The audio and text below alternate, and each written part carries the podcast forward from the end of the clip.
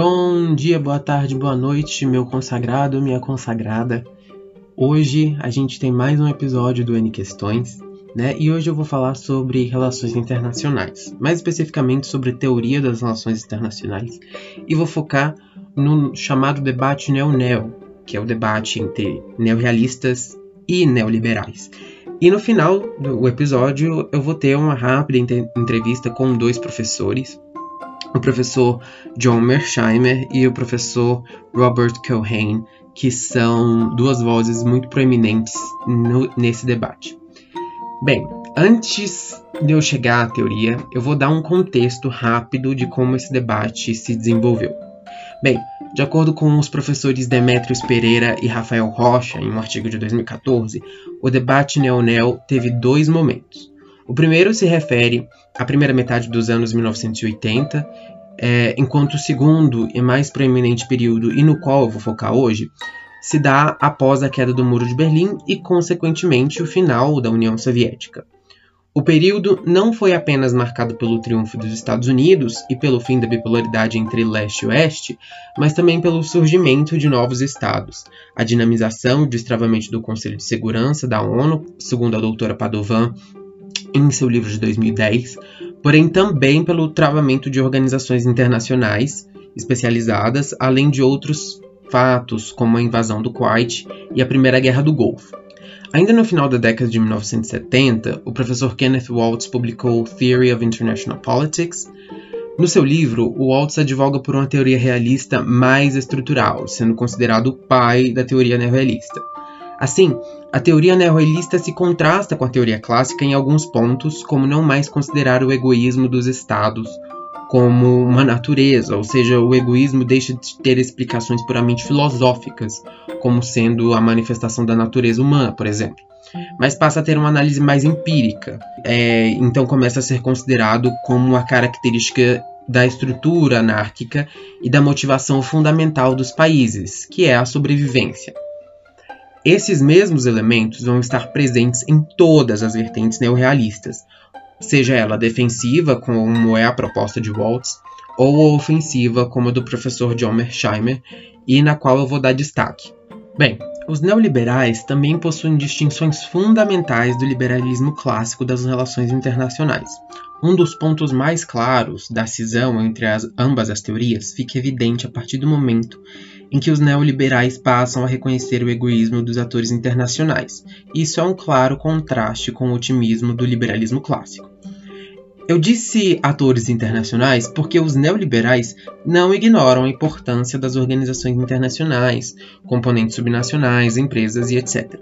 Nesse componente neoliberal, a cooperação passa a ter um foco importante, pois passam a ser reconhecidas as diversidades de interesses e o egoísmo dos atores enquanto a ideia de interesses comuns e morais vistos no conceito de harmonia são suplantados. Bem, sabendo de algumas das diferenças fundamentais entre as teorias clássicas e as teorias neo, podemos focar em cada uma agora. A distinção entre as duas vai ficar cada vez mais clara conforme os pontos forem aparecendo. Então, vamos focar no realismo ofensivo de Mersheimer e no neoliberalismo institucional de Keohane.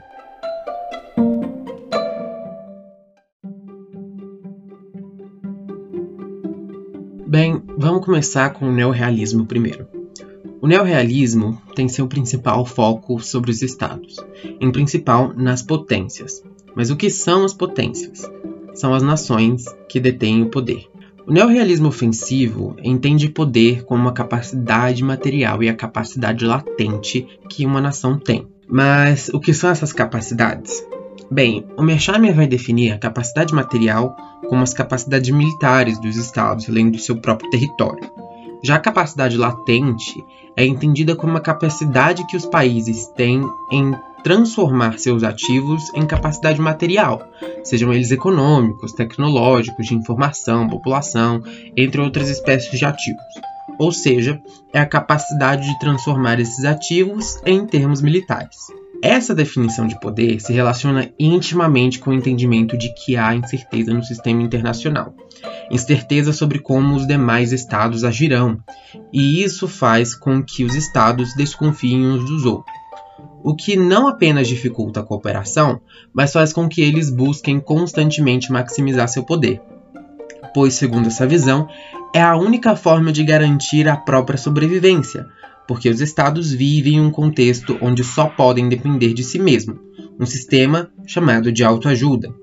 Os países, então, investem constantemente nas capacidades materiais e latentes para aumentar seu poder e garantir suas próprias sobrevivências. Então a gente pode dizer que aquele que tem maiores capacidades materiais e latentes são hegemonas? Sim e não. Calma, eu vou explicar. Se você está pensando em hegemonas como nações com um poder global, isso é uma hegemonia global, então a resposta é não porque a hegemonia global é virtualmente impossível de ser alcançada, segundo Mersheim. Agora, se você considera a possibilidade da existência de hegemonias regionais, então a resposta é sim, porque a projeção de poder a longa distância é difícil de ser mantida por um longo período de tempo. E nessa longa distância, certamente há a possibilidade da existência de potências regionais rivais. Essa dificuldade de manutenção e poder a longa distância pode ser definida no conceito de poder parador da água, onde os oceanos são compreendidos como barreiras naturais à busca de maximização do poder que os estados têm. Mesmo que essas hegemonias globais sejam impossíveis, não quer dizer que os estados não almejem esse objetivo ativamente. Como o sistema incentiva uma perpétua maximização de poder, esse acaba sendo exato o objetivo das potências. Então, você pode me perguntar: que se não existe hegemonia global, então não existe equilíbrio de poder, né? Não é bem assim. Se as únicas hegemonias possíveis são regionais, o neorrealismo ofensivo entende que o único equilíbrio de poder possível é o equilíbrio regional, sendo possível ocorrer de três formas. O equilíbrio de poder bipolar, que é o mais estável, segundo esse entendimento do sistema internacional, porque há duas grandes potências e o risco de tensão são menores, porque as ações já estão bastante equilibradas. Há dois tipos de multipolaridade: a equilibrada, que tem um certo nível de tensão entre os estados, porque não existe uma potência em potencial, que estranho, né? Então, como o sistema internacional incentiva a maximização de poder, pode haver confrontos à medida que os estados buscam aumentar seu próprio poder. E existe a multipolaridade desequilibrada. Nesse caso, existe uma potência em especial, e o nível de tensão entre os países é, é o maior possível, porque a potência e potencial quer aumentar o seu próprio poder, mas os outros países buscam contrabalancear aquele Estado que é uma potência possível. Mas se a gente parar por aqui, parece que tem alguns buracos nessa teoria, né? Por exemplo, se não existe hegemonias globais, como é que essa teoria explica as ações militares de estados fora da própria região? O professor Mesheimer chama esse tipo de atores de offshore balancers, ou, em tradução livre, os balanceadores exteriores. Esses tipos de atores são hegemonias regionais que buscam serem os balanceadores em outras regiões, pois buscam evitar a ascensão de outras hegemonias regionais. Essas são algumas das características do neorrealismo ofensivo. Existem outros conceitos dessa teoria, mas os outros eu deixo para vocês pesquisarem e lerem nas referências que vão estar na descrição deste podcast.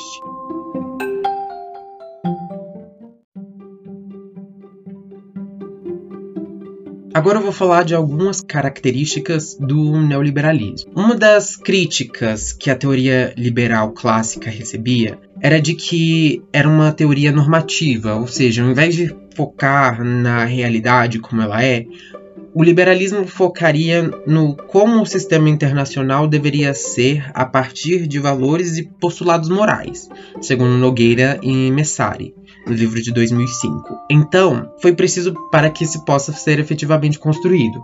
Uma dessas peças são os regimes, que nas palavras de um pensador realista, mas utilizadas por autores neoliberais, como que é o Henry Axelrod, podem ser definidos como os princípios, normas, regras e processos decisórios em que as expectativas dos atores convergem em volta de uma questão tema, segundo Krasner, no artigo de 82.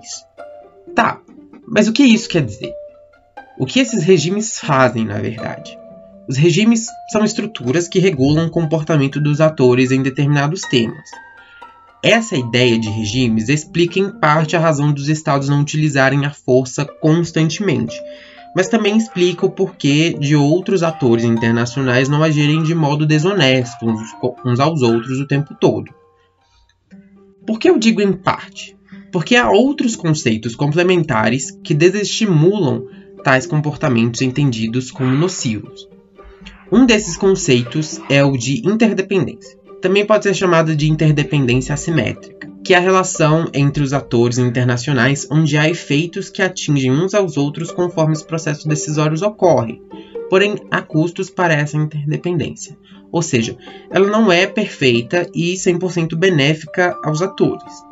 Essa ideia então acaba gerando desconfiança dos atores, porque existem incertezas quando você passa a depender de forças externas. A interdependência dessa forma acaba gerando dois efeitos no sistema internacional. Um, a sensibilidade, que é a suscetibilidade de os atores se mobilizarem no que se refere a, a um determinado tema, e a vulnerabilidade, que é a capacidade de resposta de um país ou ator a uma determinada questão. Então, acaba havendo a possibilidade de conflito nessa visão de interdependência, certo? Sim, mas esse não é o único conceito de interdependência, porque também tem o conceito de interdependência complexa. Bem, a interdependência complexa compreende um sistema interligado de existência de inúmeros canais de comunicação entre os atores internacionais. Além disso, múltiplas agendas são tratadas por esses inúmeros canais de interação, mas também não existe uma hierarquia entre os temas tratados podendo serem tratados por estados, atores subnacionais, organizações nacionais. Conforme os temas, canais e agentes passam a se conectar, os próprios agentes se tornam mais dependentes uns dos outros de maneiras mais complexas, o que, segundo os neoliberais, acaba de, por estimular o uso da força e o comportamento de deserção dos mecanismos cooperativos. Novamente, esses são alguns dos conceitos que eu achei relevante trazer Outros conceitos eu incentivo mais uma vez a vocês irem na descrição desse episódio e lerem os textos. E eles com certeza trazem a visão deles sobre isso baseado nas teorias que eles compõem.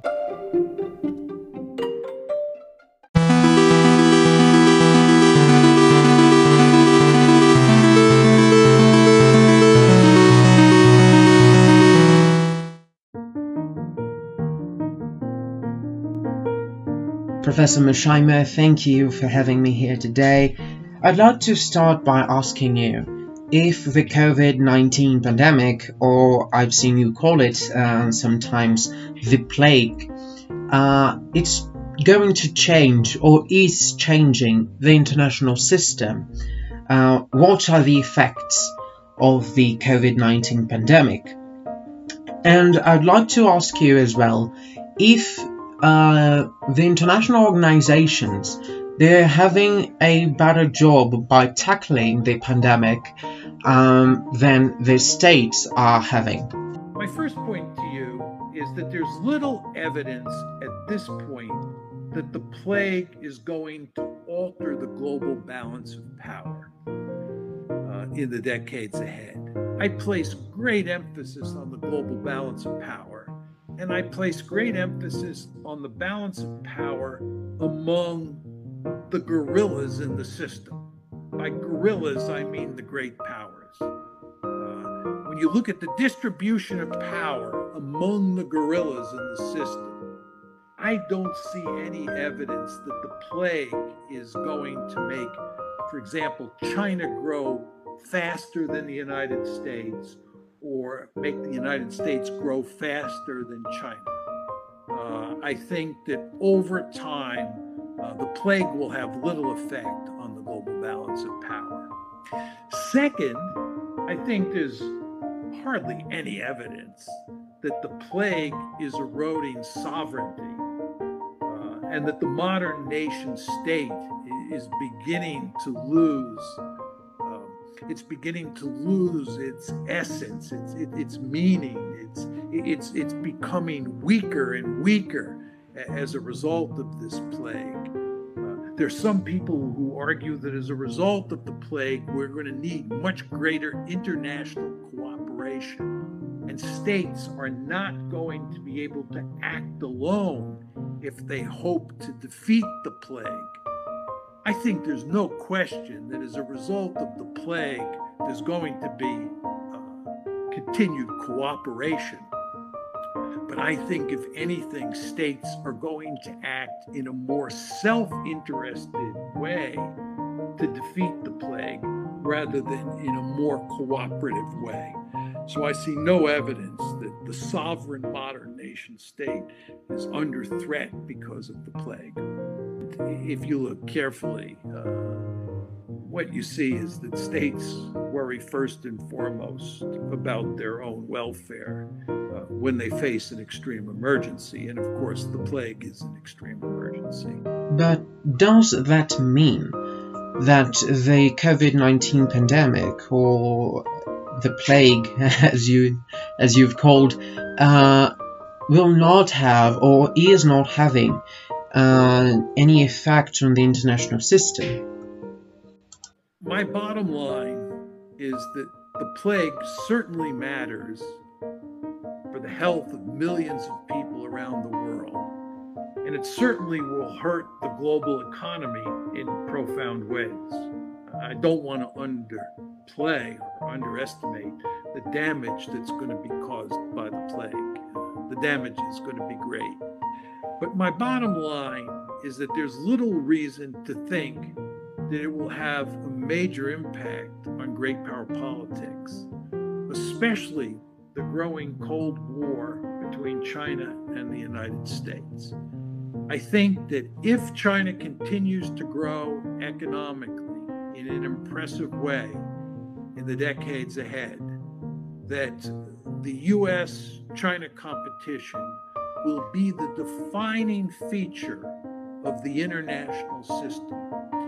And that will have profound effects for every state on the planet, including Brazil.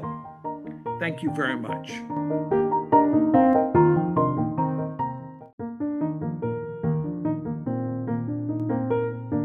Professor Keohane, thank you for having me here today. Uh, I apologize if you're hearing rain sounds. Uh, but first, I'd like to ask you about international organizations.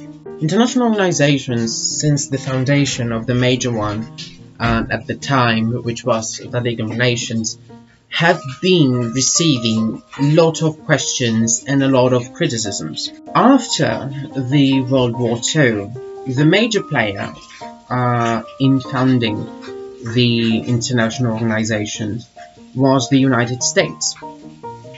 But uh, since 2015, 2016, I'm sorry, uh, more questions and more criticisms have arisen towards the international organizations with the Brexit. And with the COVID-19 pandemic, even more have arisen and what I'd like to ask you uh, is that if the international organizations will be a sustainable actor uh, in the international system for much longer.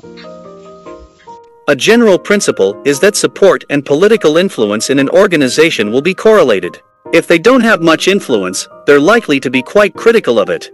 As you said, the US generated almost all the multilateral institutions that appeared after World War II. Yet, it has become less committed to international institutions largely because it has less control over them. The US did so in its own interest.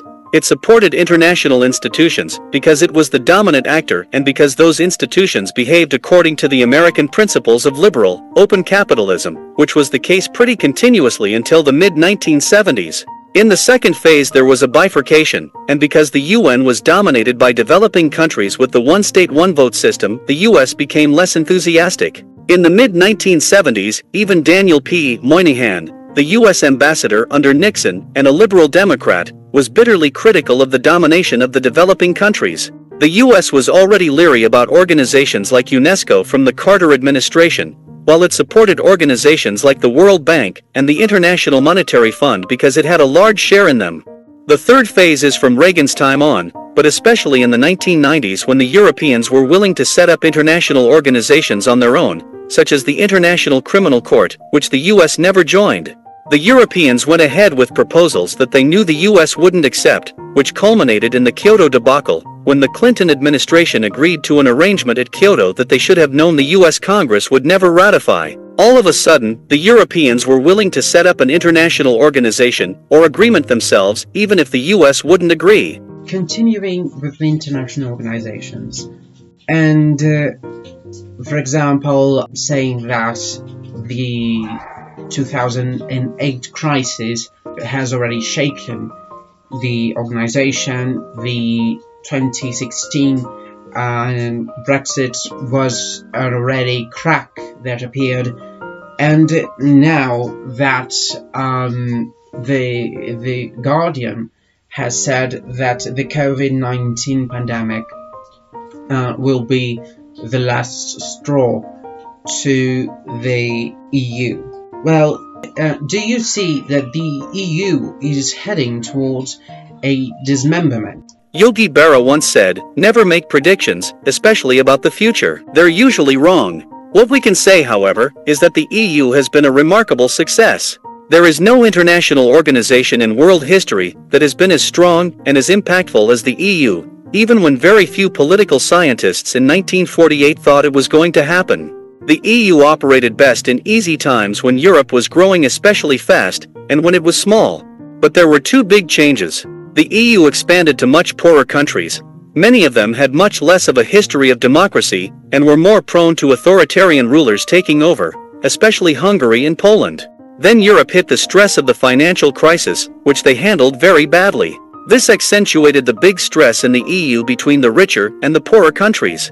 To maintain a strong EU in a severe economic crisis, you need a kind of solidarity. Money needs to be transferred from the wealthy parts of the Union to the poorer parts. The US has a national legislature and a national tax system that does that automatically. It transfers money every year from wealthy areas like California to poorer areas like Alabama. In Europe, a decision needs to be made by Germany to send money to Italy. While the German electorate might not want to send its money elsewhere, it doesn't feel that solidarity. The structural problem is that the EU doesn't have a physical union. Of course, that's what the stronger advocates of a stronger Europe want, like Macron, and they're right. If they don't have a physical union, countries will always have these pressures to pull away. Poorer countries will demand more capital, and richer countries will refuse to pay. Um, another question uh, that I have, the concern is with uh, multinational organizations.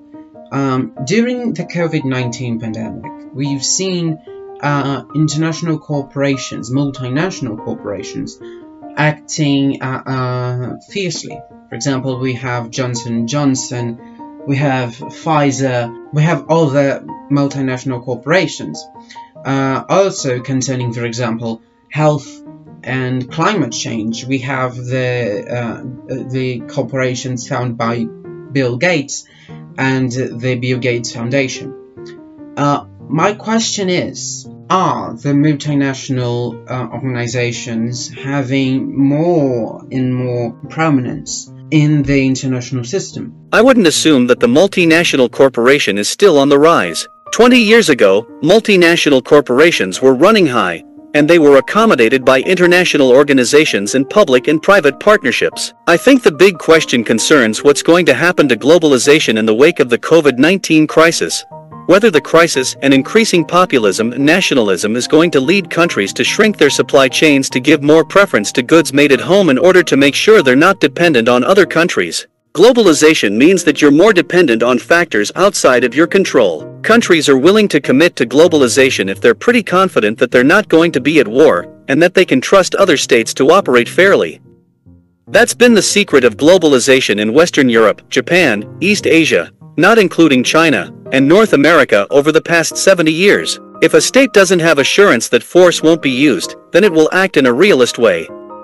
The US was pretty confident until five or six years ago and became less confident even before President Trump came to power.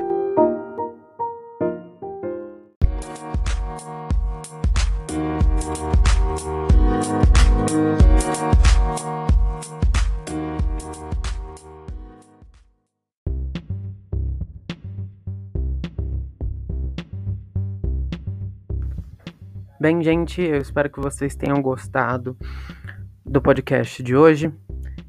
Esse episódio teve áudios retirados do Centro Universitário de Brasília, é, especificamente a entrevista do professor Mesheimer, e um áudio mecânico retirado de uma entrevista dada pelo professor Kilhane ao Political Review de Harvard.